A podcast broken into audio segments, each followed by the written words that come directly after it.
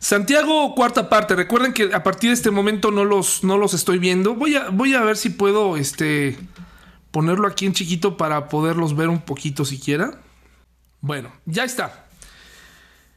Vamos a estudiar Santiago, la cuarta parte. Cada domingo es un reto prepararse, decir lo, correcto, eh, lo que agrada a Dios, sobre todo, lo que edifica a los hermanos. Es una, por lo menos a mí me deja pensando toda la semana.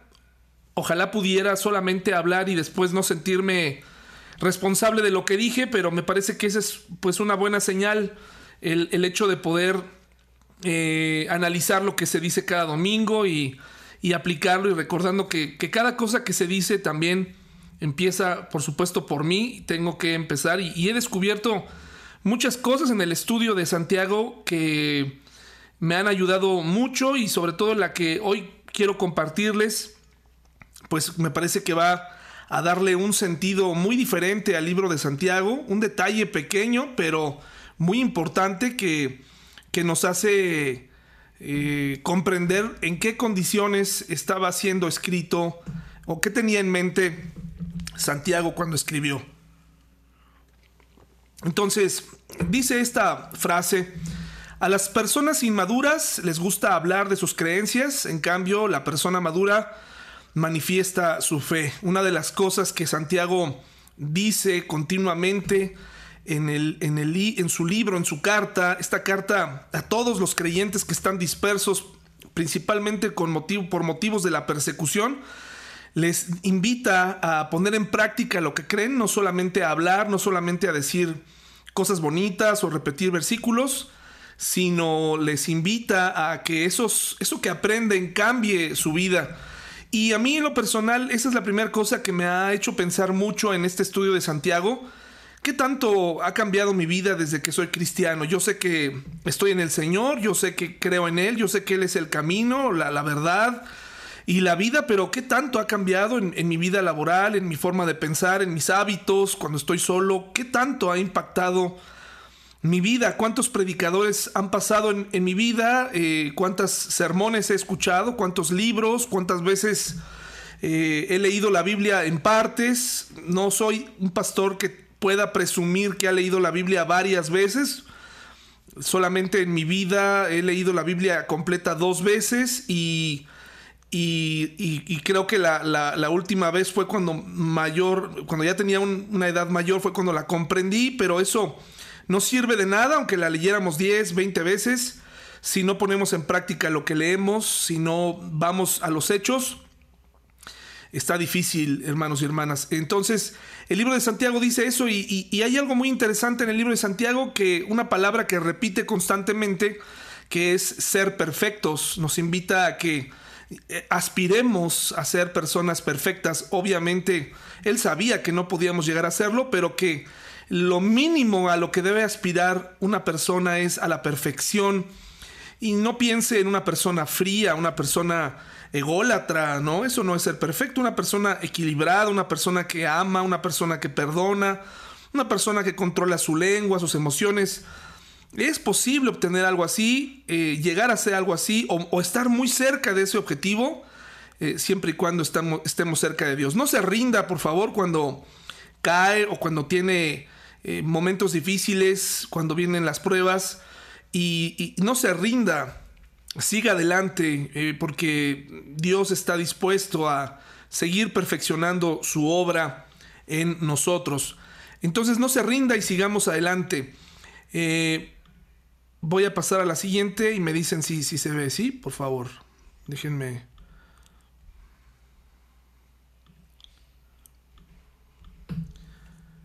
Ahí está. ¿La ven? ¿Sí ven la presentación? Sí, perfecto. Sí, la vemos. Gracias. Cada, cada epístola tenía sus propios temas.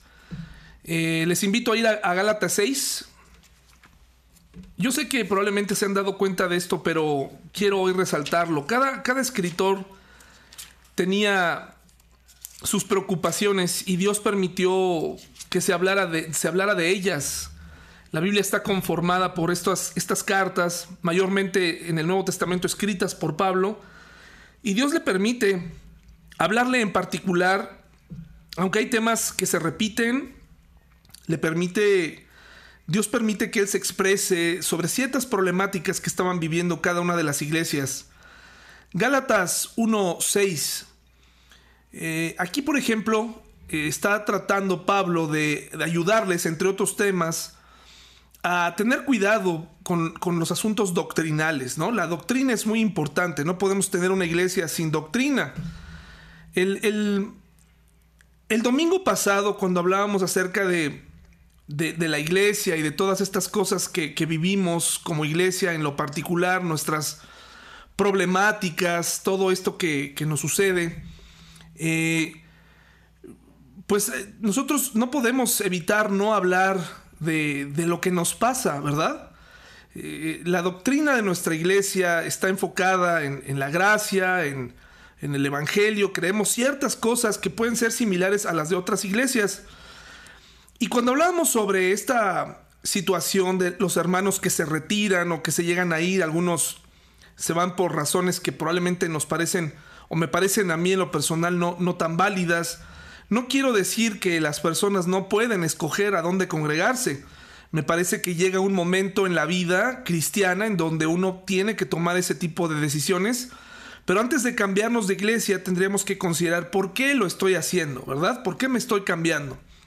Y hablábamos sobre las ventajas de tener una iglesia pequeña, pero también hablábamos de las desventajas y decíamos, bueno, una iglesia pequeña todo se maximiza, se ve más, pero también podemos ir creando una base y si Dios nos da crecimiento en el futuro, podemos ir creciendo más ordenadamente, cuidándonos unos a otros, etcétera, etcétera. así que tener una iglesia pequeña tiene sus ventajas, pero también sus desventajas. Sin embargo, si hay alguien en la iglesia que dice, bueno, yo me, quiero ir, solamente hay que analizar que esas razones sean eh, realmente eh, legítimas, ¿verdad? A mí me parece que cuando una persona se retira de la iglesia porque quiere servir en otra iglesia, eh, porque en otra iglesia sí hay otras cosas, ahí es donde yo me cuestiono mucho esa parte, porque eh, es aquí donde necesitamos precisamente servir en nuestra iglesia, ¿verdad? Dar nuestras, poner nuestras habilidades se escucha muy egoísta el, hecho de decir, pues yo me voy a ir a una iglesia donde pueda servir, eh, donde ya tengan la mesa puesta y yo solamente llegar a trabajar. Por eso les decía, no es fácil estar en una iglesia pequeña.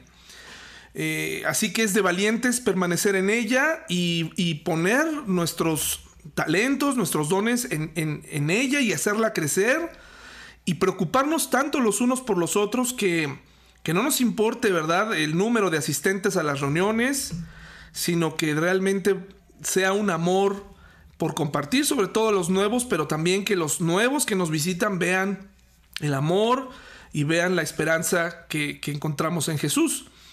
Eh, en el caso de Gálatas, Gálatas 1.6, dice Pablo, fíjense qué palabras está usando en la nueva traducción viviente dice, estoy horrorizado de que ustedes estén apartándose tan pronto de Dios, quien los llamó a sí mismo por medio de la amorosa misericordia de Cristo. Están siguiendo un evangelio diferente que aparenta ser la buena noticia. Y quiero resaltar aquí el, tipo de palabra que utiliza Pablo. Dice, está horrorizado. Note que Pablo, eh, el escritor, eh, está metiendo su, su emoción aquí, sus sentimientos y Dios lo permite, ¿verdad? Dios permite que Pablo tenga este, este sentimiento de, horror, ¿no? Y que lo exprese de esta forma y que se los diga a las personas. Y probablemente los receptores de la carta a lo mejor dijeron, ay, qué exagerado, está horrorizado, ¿no? Pero para él era importante que los miembros de la iglesia de Gálatas supieran eh, lo, triste y lo, terrible que le parecía que las personas estuvieran siguiendo un evangelio diferente. Segunda Corintios 2, por favor. Ahí este es un breve, eh, una breve caminata por algunos temas que se tocan. Y nuevamente Pablo aquí eh, resuelve un dilema moral muy específico que estaba viviendo la iglesia en Corinto. Dice 2 Corintios 2, del 5 al 8. Fíjense lo que, lo que dice. Si usted conoce la historia y si no se la cuento un poquito, eh, en 1 Corintios se da una situación triste. Eh, un hombre conocido en la iglesia eh, cae en pecado, es un pecado sexual, una inmoralidad sexual, y en ese momento Pablo, de acuerdo a las circunstancias que estaban viviendo, dice, échenlo, no, no convivan con ese pecador, tienen que aplicarle la disciplina. ¿De acuerdo? Eh, son de esas cosas en las que uno como iglesia se enfrenta, tener que hacer ciertas cosas que no nos agradan hacer. Y en la segunda carta viene ahora un Pablo que precisamente no solamente aplica o, hace la herida o hace que la gente ejecute eh, solamente la parte del castigo, sino que ahora en, en 2 Corintios, años más tarde, escribe sobre este mismo caso y les ayuda con este pasaje muy importante que debemos tomar en cuenta. Dice, no exagero cuando digo que el hombre que causó todos los problemas los lastimó más a todos ustedes que a mí. La mayoría de ustedes se le opusieron y eso ya fue suficiente castigo. No obstante, ahora es tiempo de perdonarlo y consolarlo, de otro modo podría ser vencido por el desaliento. Así que ahora les ruego que reafirmen su amor, por él. Qué, qué interesante, ¿no? El, el, Pablo, el fundador de estas iglesias, ahora les dice, no solamente se trata de castigar, no solamente se trata de exhibir el pecado, también se trata de perdonar, porque eso es lo que dice la Biblia. Me parece que muchos creyentes nos quedamos a la mitad, ¿no? Eh, podemos aplicar el pecado, podemos estar contentos con escuchar predicaciones duras, pero no vamos al otro lado, no vamos al lado del perdón, no vamos a, esta gran verdad que Pablo le está diciendo a la gente, tenemos que perdonar, tenemos que restaurar a la gente que nos hizo daño, a la gente que, estuvo entre nosotros y que falló. Dice, no vaya a ser que, estén en desaliento. Pablo escribe nuevamente, pero ahora lo hace para Primera Tesalonicenses, de la iglesia de Tesalónica. Vayamos a Primera Tesalonicenses, ahora más adelante. 4, eh, 15 al 18.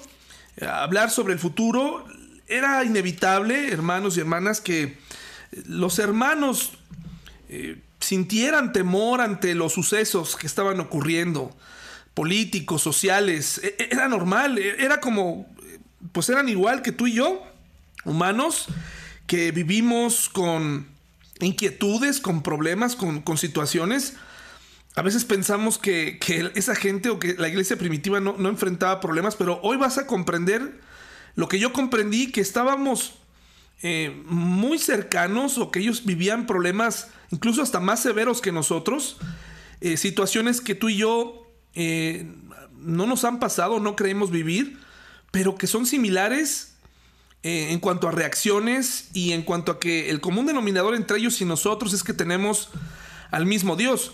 Primera Tesalonicenses 4, 15 al 18, cuando los hermanos comienzan a tener pérdida de sus familiares, empiezan a, morir sus familiares, la gente empieza a decir, oye, pero ¿por qué tengo que enterrar a mi familia? ¿Por qué se está muriendo? Jesús quedó que venía, Jesús quedó que él iba a regresar y no ha regresado.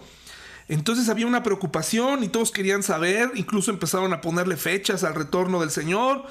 Muchos dijeron, no, se me hace que Jesús ya ni va a regresar, e-, etcétera. Y Pablo tiene que poner orden y Pablo con su sabiduría tiene que decirles, el versículo 15 en adelante dice, les decimos lo siguiente de parte del Señor, nosotros los que todavía estemos vivos, cuando el Señor regrese, nos encontraremos con Él antes de los que hayan muerto. Pues el Señor mismo descenderá del cielo con un grito de mando, con voz de arcángel, con el llamado de trompeta de Dios, Primero los creyentes que hayan muerto se levantarán de sus tumbas, luego junto con ellos, nosotros los que aún sigamos vivos sobre la tierra, seremos arrebatados en las nubes para encontrarnos con el Señor en el aire. Entonces estaremos con el Señor para siempre y dice, así que anímense unos a otros con estas palabras. El contexto de la mayoría de estas cartas se da en una persecución, se da en una en un tono de querer terminar con la fe. Recuerden que esta persecución más o menos se atenuó hasta el año 300 en la época de Constantino, donde aparentemente él dice, vamos a ponerle fin a las persecuciones de los creyentes, no del todo, y sería cuestión de otro, otro tema, sería cuestión de hablar acerca de otro tema. Eh, así que, qué, qué interesante que, que eh, les dice, anímense, ¿no? Anímense, el Señor, el Señor viene. Eh, no tengan temor, tengan esperanza en el futuro. No importa lo que esté pasando, lo que parezca que hagan las autoridades, no importa lo que esté sucediendo, anímense con este retorno del Señor Jesús. Esa generación no pudo presenciar el retorno del Señor. Eh, y hoy estamos viviendo esta misma expectativa. ¿Cuándo vendrá el Señor? Hay iglesias poniéndole fecha, eh, preocupados por todo esto. Eh, el mundo, dicen, cada vez se pone peor. Y, ¿Y qué pasó con el Señor? ¿Por qué se tarda? Etcétera. Entonces, como vemos, así podría ir con cada epístola y podríamos extraer muchos temas que se tocan y estos temas, hermanos y hermanas, son muy particulares de cada iglesia. Nosotros también tenemos eh, asuntos que tratar cada domingo. Nosotros también tenemos asuntos que, de los cuales debemos hablar, que a veces no son agradables o que incluso no sabemos cómo hablarlos. Yo me considero una persona inexperta y en muchas ocasiones me dejo llevar por mis emociones y, puedo equivocarme cuando hablo, pero pero por eso tenemos que estar unidos y por eso oramos al Señor eh, cada domingo para que nos lleve a hablar, para que me lleve a hablar lo que le agrada al Señor. Santiago dice, pon en práctica tu fe y se lo dice a todos los creyentes que están dispersos. Lo que me lleva a pensar lo siguiente, cada domingo, hermanos y hermanas, podríamos escuchar un discurso que no afecte nuestra vida, pudiéramos cada día pulir un mensaje impactante, levantando la voz, haciendo un uso correcto de la voz, entre eh, hablar despacio, hablar con efusividad, con elocuencia. Podríamos hacer como que todo está bien en nuestra iglesia, ¿no?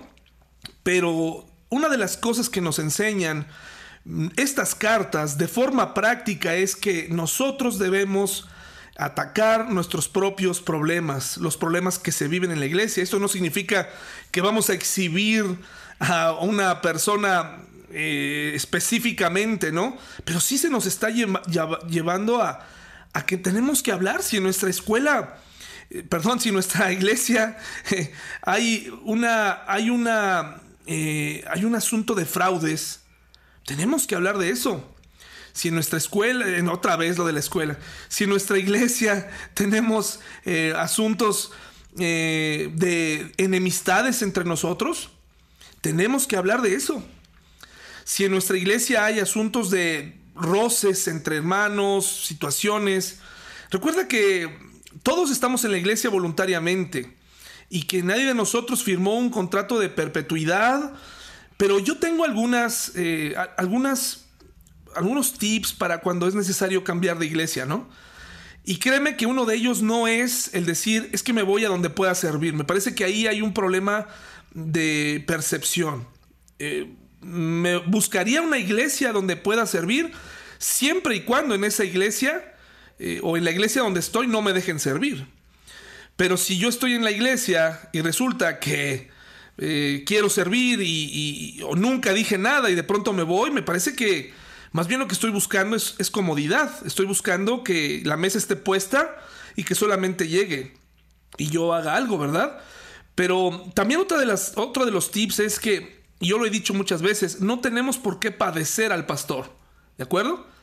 Si el pastor está en marca personal contigo, está metiéndose demasiado en tu vida, te lo dice alguien que vivió y que vio la influencia de un pastor en la vida familiar y cómo casi se le preguntaba todo al pastor, qué es lo que teníamos que hacer, mm, cómo se tenía que disciplinar a un hijo, qué decisión se tenía que tomar. Tengo muchas memorias de aquellas ocasiones en las que de verdad, de forma al principio inocente, ya después lo hacía con, con saña, cuando era niño, recuerdo que yo encontré un botecito que cada domingo se rellenaba. La iglesia eh, comenzó, eh, la iglesia donde yo me congregaba de pequeño, comenzó en, Pachuca Hidalgo, eh, una misión que venía de la Ciudad de México y recuerdo muy bien cómo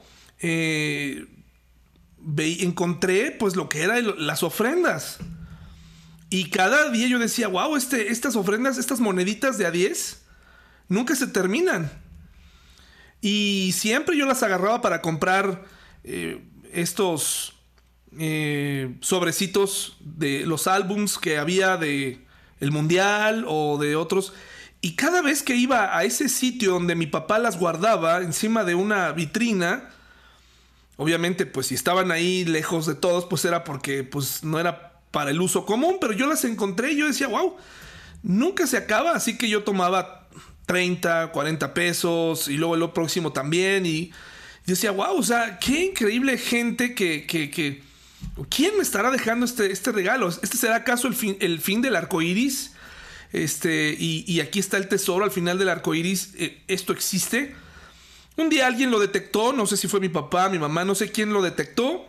Seguramente dejé huellas del crimen. Y recuerdo muy bien cómo, cómo fui llevado con el pastor y el pastor me hizo unas preguntas. Y recuerdo que el pastor me llevó a, teniendo yo unos nueve años, diez años, recuerdo que él me llevó al punto en donde me, expresaba que Dios aborrecía a los ladrones y que me habló un poco del infierno y créanme que a partir de ahí, hermanos, este, mi, percepción, más que entender eh, lo que yo estaba haciendo fue de temor hacia el pastor y temor hacia, hacia esto, ¿no? Hacia la fe. Y, me acuerdo que también cuando era niño me, pusieron alguna vez una película muy viejita del rapto. Y no pude dormir en varios días. Eh, todo lo que es resultaba maravilloso, que es una historia maravillosa de redención y de salvar a la novia del Señor, la iglesia se convirtió en una, una pesadilla, ¿no? Entonces a lo que voy es, hermanos, pues que hay cosas que hacemos en donde el pastor se mete demasiado y, tenemos que evitar eso. Me parece que ese es un tip para cuando entendemos que podemos, tenemos que cambiarnos de iglesia. Es, será muy difícil salvarla, ¿verdad? Cuando está en manos de alguien así.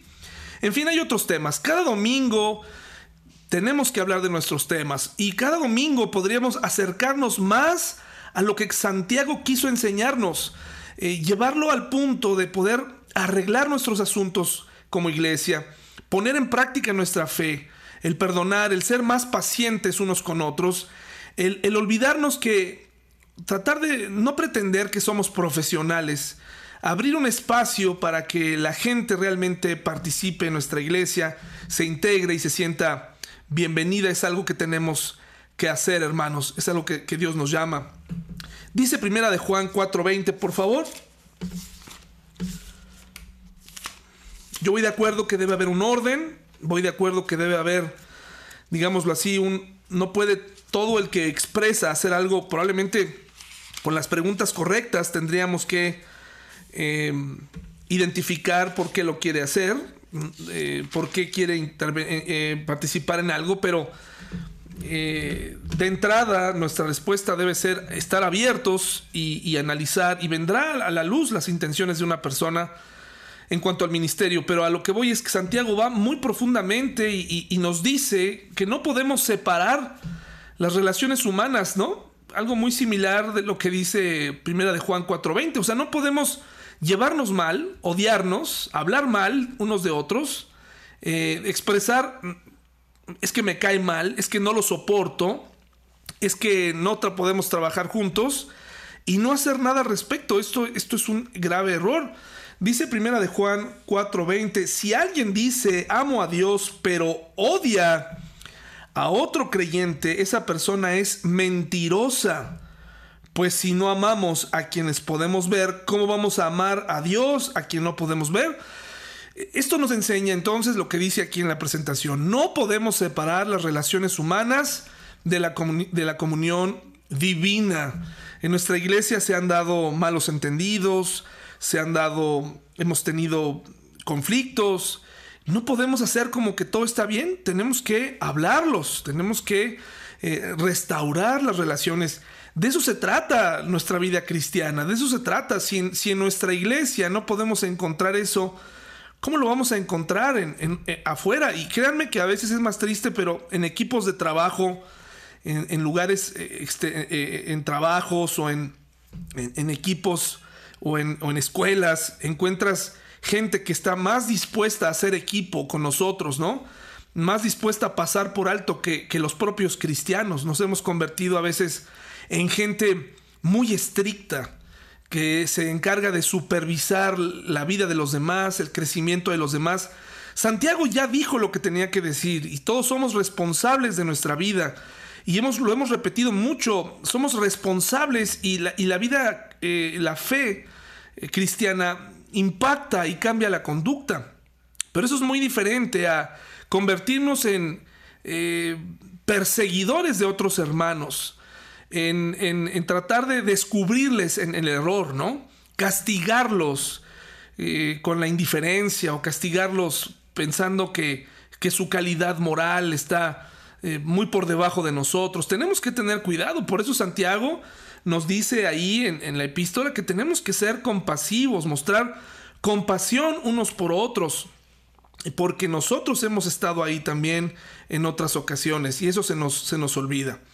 Ahora, hermanos, vamos por favor a, a, esta parte del libro de Santiago, en el capítulo 2, Santiago 2.1, por favor, Santiago 2.1. Y en esta exploración, y eso es lo que me gusta de, este, de estos estudios, que el domingo podemos predicar sobre ellos, pero el miércoles podemos abundar y aclarar más. Como les decía al principio, no es nada fácil el preparar una enseñanza. Pareciera que es sencillo, pero no es así. A veces eh, cuando escucho, cuando termino, digo, caray, esto fue insensible, o esto fue débil, o esto tuve que haberlo dicho mejor.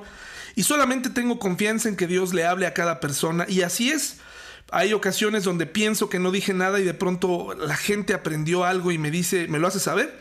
Hay ocasiones en que pienso que lo dije todo y resulta que no se comprendió nada, ¿verdad? Entonces, por eso tenemos que apegarnos a la Biblia y lo más importante, eh, hermanos y hermanas, es tener esta comunicación y esta búsqueda y este deseo de Dios de poner en práctica, de, tener compasión, de, mostrar gracia.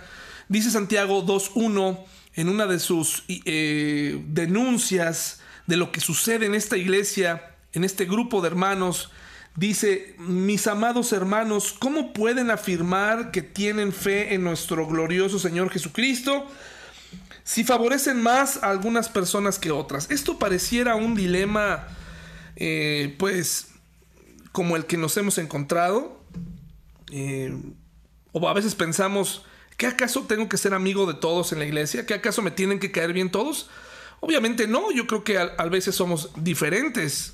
No todos pensamos igual, pero en las partes más importantes sí debemos coincidir.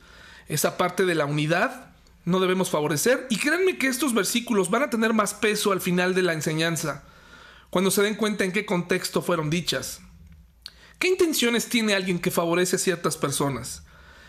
¿Qué intención tiene alguien que todo el tiempo está tratando de quedar bien con una persona? Sobre todo si esa persona tiene mayores ingresos económicos. ¿Qué intención tiene alguien que prefiere a los hombres antes que a las mujeres en el sentido del servicio? Eh, la palabra de Dios, y ha sido una polémica a lo largo de los años, hasta qué punto puede entrar a trabajar una persona, una mujer en la iglesia. Y decimos, es que, bueno, una mujer no puede enseñar en la iglesia, pero entonces, si lo practicamos así a rajatabla, pues tampoco podrían dar clases a los niños. ¿O acaso los niños son oyentes de segunda o tercera clase? ¿O acaso los adolescentes o acaso los jóvenes donde sí las mujeres pueden participar es porque es una tarea menor? No, hermanos y hermanas, la Biblia no está prohibiendo la participación de la mujer, está, está prohibiendo la participación de ciertas mujeres y de ciertos perfiles. Está enalteciendo que el hombre es el responsable de la iglesia y que su principal responsabilidad es la enseñanza y la predicación, porque ese es su rol. Pero no está diciendo que la mujer no puede participar en la votación o que no puede participar hablando. Eso sería hacer acepción de personas o acepción de un género. Y las actitudes machistas se llevan a la iglesia y encontramos falsamente sustento en versículos como, como estos, ¿no? De que la mujer no debe hablar. Tenemos que entenderlos muy bien. La mujer es muy importante en nuestra iglesia, es muy importante en la iglesia. en la cultura misma cristiana, en el cristianismo, en esta forma de vivir es muy importante. La mujer, eh, su participación activa, su presencia eh, es, es alentadora. ¿Qué pasa cuando favorecemos que un líder de una iglesia trate mal a su esposa o que la trate como una empleada? O cuando un líder eh, de, cualquier ministerio o, que sirve a Dios trate mal a sus hermanas, a sus hermanas o a su mamá. Estamos perpetuando un comportamiento que tiene que ser transformado. A veces pensamos que en la iglesia la, las mujeres son de segunda clase y los hombres formamos parte de la primera línea. Pero eso no es lo que quiere decir la Biblia. Ahora, Santiago está aquí refiriéndose a la acepción de personas. Este grupo de gente que se acerca a los que tienen posibilidades económicas, gente que eh, lo puede invitar a comer, gente que le puede prestar dinero, o gente con la que tiene más afinidad, que piensan similar, haciendo a un lado a, los demás. Este comportamiento se da en cualquier, eh, en las iglesias yo lo he visto muchas veces, se da con los jóvenes, cuando los jóvenes se ven distintos, los jóvenes que se consideran completos, que se consideran de cierta posición, hacen a un lado a los, a los otros, ¿no? Yo recuerdo cuando era joven, o más joven, que asistía a campamentos y veía esta diferencia. Y yo veía cómo nos alejábamos del amor de Dios cuando de pronto llegaba un chico de ciertas colonias y era tratado así, como alguien ignorante, como alguien, este, los jóvenes que teníamos acceso a, agua potable o si había alguien que ya tenía internet, hacíamos acepción de personas con esa persona, ¿no? Con ese joven. Tenemos que tener cuidado con esto. Entonces, este, este grupo de personas estaba haciendo acepción. Tenían grupitos, trataban a algunos bien y a otros mal. Hombres y mujeres por igual estaban tratando mal a otro grupo de personas. Imagínense qué ambiente tan nocivo para estar. No debería estar sucediendo en la iglesia. Santiago 2.6, no solamente había acepción de personas, sino que ya habían pasado a otro nivel. No solamente las hago a un lado, sino también las desprecio. Dice eh, Santiago 2.6, pero ustedes desprecian a los pobres. ¿Acaso no son los ricos quienes los oprimen a ustedes y los arrastran a los tribunales? Santiago eh, en algunos momentos nos hace pensar o se está refiriendo a creyentes que son cristianos, que, creyentes que son ricos, también se está refiriendo a, cristianos que no lo son, y pareciera de pronto que los, los ricos están comportando, comportando peor que, que algunos incrédulos, ¿no? Estaban negando su fe. Y de pronto hay desprecio por una condición social, por una forma de ser, en la iglesia yo lo he visto en muchas ocasiones, tenemos personas que les gusta hacer uso del tiempo, ¿no? Porque así es su personalidad, no necesariamente porque quieran protagonizar, sencillamente porque así son. Se sienten en confianza de hablar, pero de pronto podemos notar cómo otros empiezan a fastidiar, ¿no? Y empiezan a hacer caras como, ay, va a hablar otra vez, ay, la hermana tal, ojalá ya se calle. Y vemos que esas actitudes poco a poco van deteriorando las relaciones en la iglesia. Y aunque en nuestra iglesia no tenemos una diferencia marcada de, pues de clases sociales, sí se llega a dar. Eh, en donde eh, parecía que el pastor es el único que puede acceder a ambas casas. Donde es el pastor el único que puede acceder a comer con la gente que tiene y con los que no tienen. Pero esta actitud nos tiene que llevar a todos como iglesia a tener una participación activa sin importar el dinero, la clase social o cómo nos vemos. Pareciera que no, pero incluso el color de nuestra piel en las iglesias llega a marcar una diferencia. Me junto con el que es blanco. Qué feo se escucha, pero es así. Y también pasa en las iglesias en México. Santiago 2.8 dice, por supuesto, hacen bien cuando obedecen la ley suprema, tal como aparece en las escrituras ama a tu prójimo como a ti mismo. ¿Qué estaba pasando? Las personas amaban solamente a ciertas personas o estaban dispuestas a hacer algo más por ellas. ¿Qué significa esto? Que se estaba cumpliendo la ley parcialmente, amando solo a ciertas personas. Solamente al que me cae bien, al que hace algo por mí, pero no con el que, el que piensa distinto, o el que tal vez tiene luchas, o el que tiene dificultades. A él no, a él no lo amo. Les decía el domingo, entre otras cosas, francamente, una predicación con emociones y con muchas ideas en la cabeza, lo debo reconocer, muchas ideas que a lo mejor no llegaron a sentarse completamente, lo digo, lo digo sinceramente y lo digo también porque en parte estaba viviendo algunas de las cosas que estaba diciendo y de ahí lo peligroso de, de ser lo suficientemente inteligente o llegar a ese punto de la madurez de poder separar ciertas cosas. Y al final pasan los días y me doy cuenta que sí terminé mezclando algunas cosas que yo estaba viviendo en ese momento. Ahí le pido que ore por mí para que pueda ser más claro en estas ideas, pero lo que quería decir ese día es que cuando la palabra de Dios dice que debemos amar a las personas como a nosotros mismos, es, es como cuando vemos, nos vemos reflejados cuando fallamos. Cuando nos damos cuenta que no somos esas personas que creíamos ser, que no somos tan talentosos, que no somos tan guapos, pero no nos abandonamos, nos aceptamos a nosotros mismos y nos queremos y decimos, caray, lo vas a volver a intentar, lo vas a lograr. Una especie de amor propio que se conserva, ¿no?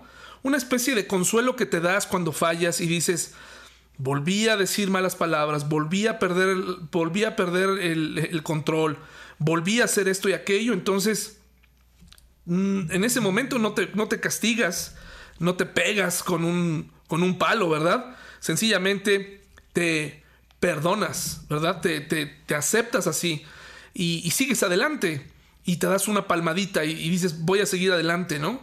A eso se refiere. Amar a los demás es precisamente amarlos como cuando tú comprendes tus propias fallas, tus propias limitantes.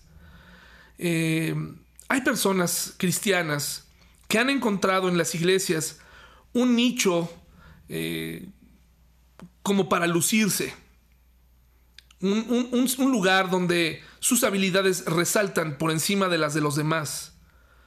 De pronto esta persona con ciertos talentos o una facilidad para hablar o, con un conocimiento eh, empieza a sentirse más que los demás. Y empieza a perder de vista que él tiene que amarse, amar a los demás como se ama a mí mismo. Estoy seguro que esa persona sabe sus debilidades, conoce eh, lo, que, lo que realmente es. El cristianismo no es ocultar las debilidades o aparentar que todo lo hacemos bien, o que no nos pasa nada, o que tenemos todo bajo control. Tenemos que llegar al punto en donde pudiéramos relacionarnos unos con otros y compartir nuestras debilidades sin pena y apoyarnos para seguir adelante, pero eso no sucede en un ambiente cristiano. Generalmente en un ambiente cristiano es vamos a competir a ver quién sabe más a ver quién eh, está viviendo una vida más pura. Y como no podemos ganar esa competencia, entonces tenemos que aparentar. Aparentar que siempre tenemos las respuestas correctas, que, tenemos una familia impecable, que no tenemos malos pensamientos, hasta que de pronto viene la caída y viene a ser peor, todo mundo sabe lo que pasó. Entonces tenemos que amar a todo mundo como nos amamos a nosotros mismos, cuando nos amamos en los peores momentos. Santiago 12, Santiago 2, 12 y 13 dice así, entonces en todo lo que digan y en todo lo que hagan, recuerden que serán juzgados por la ley que los hace libres.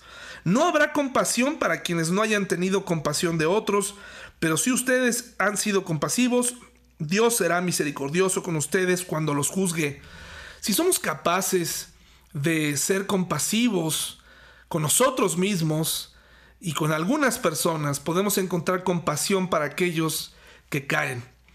Hermanos, es imposible vivir en una, una vida cristiana o en una iglesia en donde todos seamos perfectos, donde todos eh, hagamos las cosas bien. En nuestra iglesia todos estamos viviendo una lucha todos los días.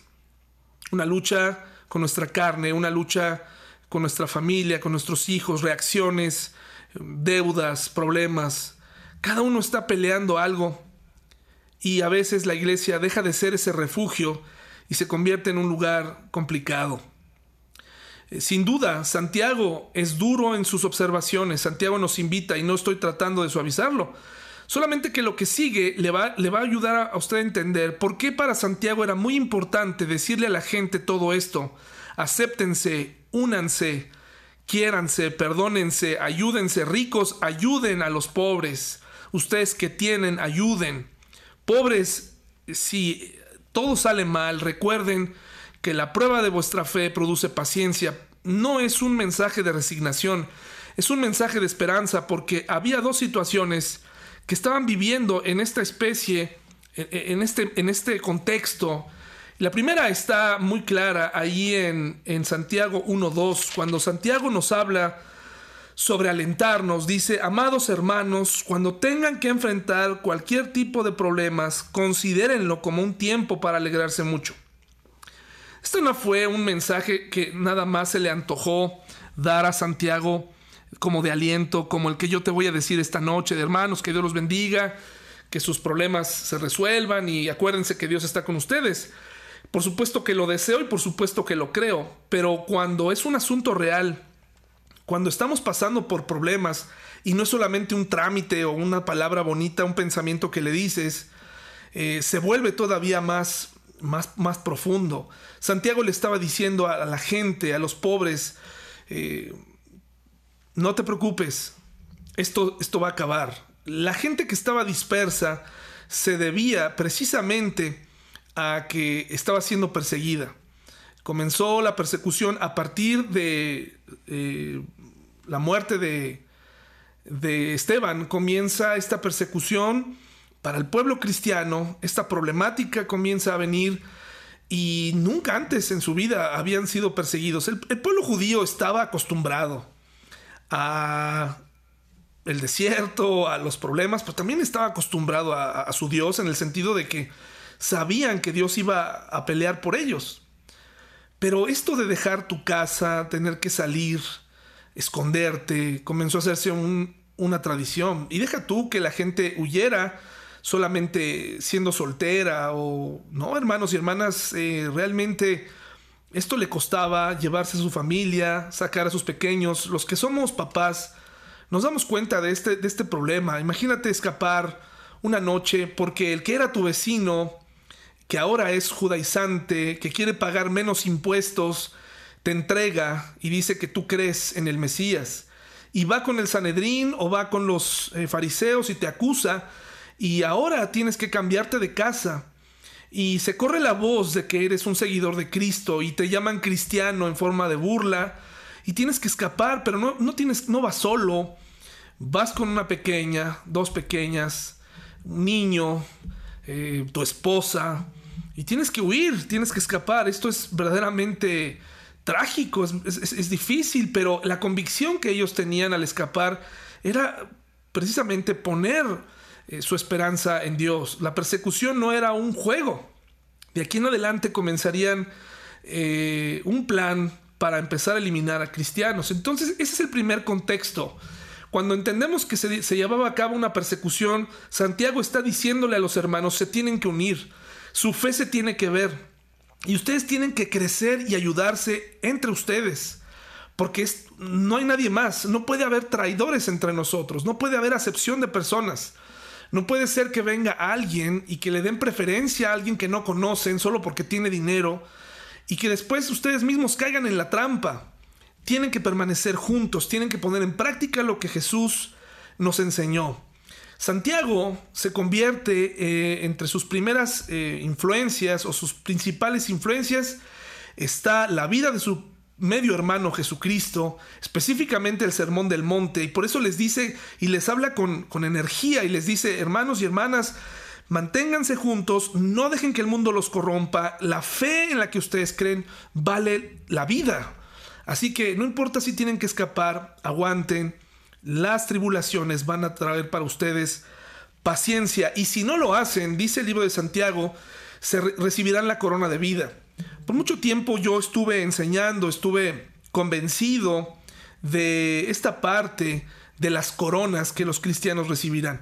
Y, sigo en, este estudio y, y, en esta comprensión. No estoy diciendo que ya no creo en las coronas. Creo que Pablo y en este caso Santiago mencionan las coronas porque las competencias olímpicas eran algo común y recibir una corona de laureles era lo que recibía un atleta y veo que la comparación es muy obvia y muy lógica para alguien que se esfuerza. Es, es, tan interesante como les dice, esfuérzate y vas a recibir la corona de vida. Pero me parece que lo que está diciendo Santiago aquí es, esfuérzate no necesariamente por una corona eh, de vida, eh, una corona de laurel o una corona de, eh, específica o literal, sino la vida eterna. Tú, pobre, persona que no tienes nada, vas a recibir la vida eterna. Esa es la corona, ese es el premio final. Lucha por él. Pero había otra cosa muy interesante que pocas veces se nos enseña cuando hablamos del libro de Santiago. Es algo que francamente a mí me impresionó y que le da completa congruencia al libro de Santiago respecto a la postura de los ricos. Y eso es, eh, o a la postura que toma Santiago respecto a los ricos, y eso es la hambruna. Hasta el momento pareciera que Santiago hasta tiene algo personal con los ricos, ¿no? Como si los pobres no fallaran, como si los pobres no hicieran acepción de personas, como si los pobres fueran un modelo a seguir, pero en este caso me parece que hay una razón de peso para hablarles a ellos, hablarles a las personas que tenían el poder para cambiar una situación o al menos para tratar de aminorarla y eso es una hambruna que se estaba llevando a cabo que estaba sucediendo justo en el tiempo eh, eh, eh, que, Santiago estaba escribiendo. Una hambruna que fue profetizada y que les invito a ir a Hechos 11 para que vean, por favor, si Santiago es el primer escrito del, del, Nuevo Testamento, coincide perfectamente con el tiempo, con las fechas de una hambruna. Y usted, yo creo que no necesita saber qué cosa es una hambruna. Una hambruna no es quedarse sin comer un día. Una hambruna no es quedarse sin comer una semana. Una hambruna es que no hay alimentos. Y según escribe Flavio Josefa, el historiador judeocristiano, se trata de un problema mucho mayor. Dice Hechos 11, 27 al 30, hermanos y hermanas, si gustan ir allá, por favor. Hechos 11, 27 al 30 dice, durante aquellos días unos profetas viajaron de Jerusalén a Antioquía y recuerden que Santiago estaba en Jerusalén y más o menos estuvo sirviendo en Jerusalén unos 20 años y estuvo al frente eh, en este periodo durante este, esta hambruna. Dice, uno de ellos, llamado Agabo, se puso de pie en una de las reuniones y predijo por medio del Espíritu que iba a haber una gran hambre en todo el mundo romano, ¿de acuerdo? En todo el mundo romano. Y el mundo romano en aquel entonces sí que estaba eh, amplio. Esto se cumplió durante el reinado de Claudio.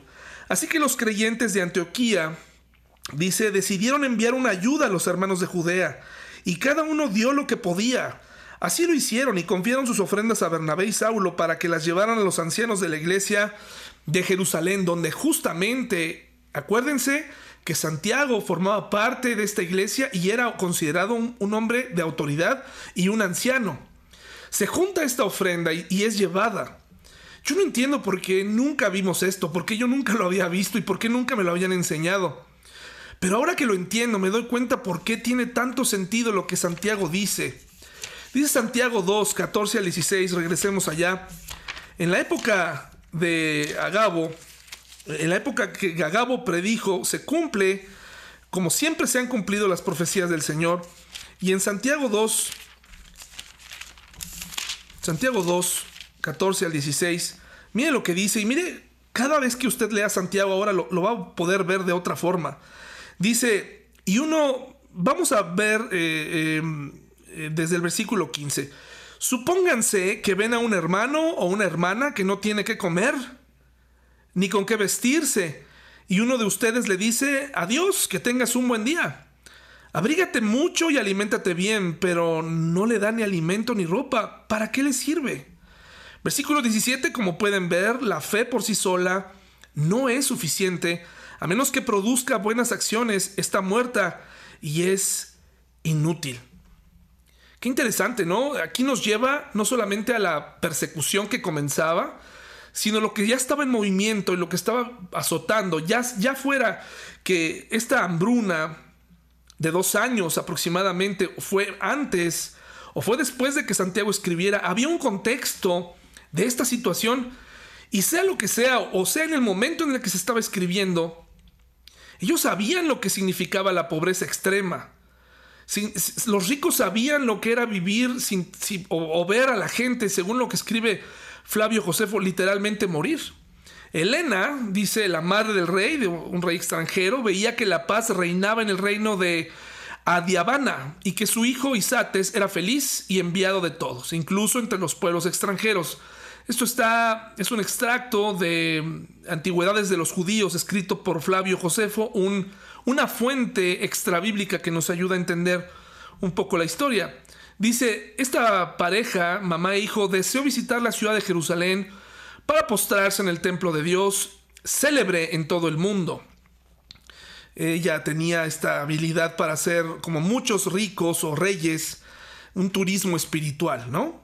al final, al parecer, eh, eh, el esposo, creo que ella se casó con un hermano y el hermano terminó convirtiéndose al judaísmo, no a Jesús.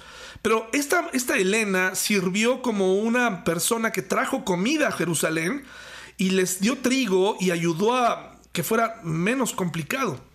Dice que descendió pues a la ciudad de Jerusalén acompañándole su hijo durante un largo trecho. Su llegada resultó sumamente provechosa para Jerusalén pues en aquel momento la ciudad sufría por el hambre y muchos morían a causa de la indigencia. Ahora tiene tanto sentido cuando Santiago le dice a sus hermanos, por favor no salgas ahora con que tienes fe, si la gente se está muriendo de hambre, si has visto cómo la gente murió en las calles de forma eh, ahí desamparada, no salgas con eso, hermano, seas rico no, no salgas ahora con que tu fe y que eres cristiano y que amas al Señor, si no estás dispuesto a hacer nada. Esto es misericordia y compasión pura. Para, para, la cristiandad. Nos lleva al grado de involucrarnos en la vida de la gente. Cuando se habla de atender a las viudas y a, los, y a sus hijos, está, está, nos está enseñando que es muy probable que muchos varones dejaron de comer para llevar el alimento a sus hijos y a sus esposas y que murieron ahí. Entonces todo cambia y de pronto eh, no nada más es dar consejos por darlos o aventar un asunto, sino que había una cosa global en el mundo romano que estaba afectando a las familias. Y eso mismo nos está pasando hoy. No estamos viviendo en una hambruna y, nunca lo hemos vivido, pero ante la más mínima señal de un desabasto nos espantamos, perdemos la cabeza, tenemos temor, empezamos a tomar medidas desesperadas empezamos a prevenirnos, dejamos afuera nuestra confianza en Dios. Hermano y hermana, quiero decirte que estás en una iglesia pequeña, pero una iglesia que da donde algunos hermanos han, no todos, desafortunadamente, pero muchos estuvieron preocupados por sus hermanos en la pandemia. Les acercaban despensas. Y te digo también con mucha tristeza que muchos de esos hermanos a los que se les ayudó en periodo complicado ya no regresaron a la iglesia. Y esto no es problema nuestro, esto es un asunto del corazón perverso que cargamos. Mucha de esa gente recibió ayuda. Quiero decirte, a ti que te has incorporado recientemente, o que tienes tiempo, te quiero recordar que la iglesia apoyó de ese pequeño fondo que teníamos con 3 mil pesos a varias familias. Hermanos y hermanas, eso es una bendición. Actuar lo, lo pudimos hacer en tiempo de pandemia. Ese dinero que es de todos, ese dinero que sí es del Señor, pero que se utiliza para su obra, también tiene que llegar a las manos necesitadas, no nada más a la familia del pastor, no nada más a quien sirve, sino a todos. Porque la Biblia, la iglesia, es eso, es una unidad. Eh, si bien hablamos de que no somos indispensables, no quiere decir que somos desechables. No quiere decir que vamos a estar, eh, vamos a celebrar cuando alguien se va y que somos indiferentes. Pero quiero que sepas que la iglesia ha, ayudado en tiempo de crisis. Ahora, este tiempo de crisis, sí, eh, fue difícil para, muchos, eh, para muchas familias que sus, los padres de familia se quedaron sin trabajo, las esposas también, que sobrevivieron. Hermanos, hay mucho que hacer y ahí es cuando tenemos que entrar en acción. Nuestra fe sin obras es muerta. A eso se refiere eh, Santiago aquí. Dice la siguiente frase de Santiago en versículo 20 Santiago 2.20. Dice, mire lo que dice aquí, em, qué tontería. ¿Acaso no te das cuenta de que la fe sin buenas acciones es inútil? qué fuerte, ¿no? Palabra nos dice, por favor no seas tonto, no pienses que por hablar ya estás cumpliendo la ley, no pienses que por hablar estás amando al prójimo, tienes que llevarlo más allá. Imagínate estas familias que sus hijos murieron, eh, estos pequeños, estas pequeñas, eh, y de pronto eh, que hubiera una indiferencia, una apatía, un egoísmo de parte de los cristianos, quienes se caracterizaban en los primeros días por compartir lo que tenían, por compartir, por, por dar. El Señor Jesucristo fue el principal ejemplo de esto. hermanos y hermanas, no queremos tener un inútil fondo que no llegue a las familias que lo necesitan. Si bien la iglesia no fue y no es un lugar para una beneficencia, tampoco es un lugar de indiferencia, ¿no? Donde digamos, bueno, pues es su problema y ya tenemos que cuidarnos unos a otros, responder unos por otros. Estamos de verdad en una situación eh, de pandemia complicada, difícil, y Dios nos llama a poner en práctica nuestra fe, a ir más allá. Espero que hayamos comprendido la profundidad que tiene Santiago luego de ver los dos grandes contextos en los que se vivía y en los que se escribía. Número uno, una persecución que comenzaba y número dos, una hambruna eh, que los estaba matando. Entonces, hermanos y hermanas, si no hay alguien más que tenga algo que decir, eh, que nos quiera comentar algo para cerrar, estaríamos concluyendo nuestro estudio esta noche. ¿Habrá alguien que nos quiera compartir algo? Adelante, Quique, por favor.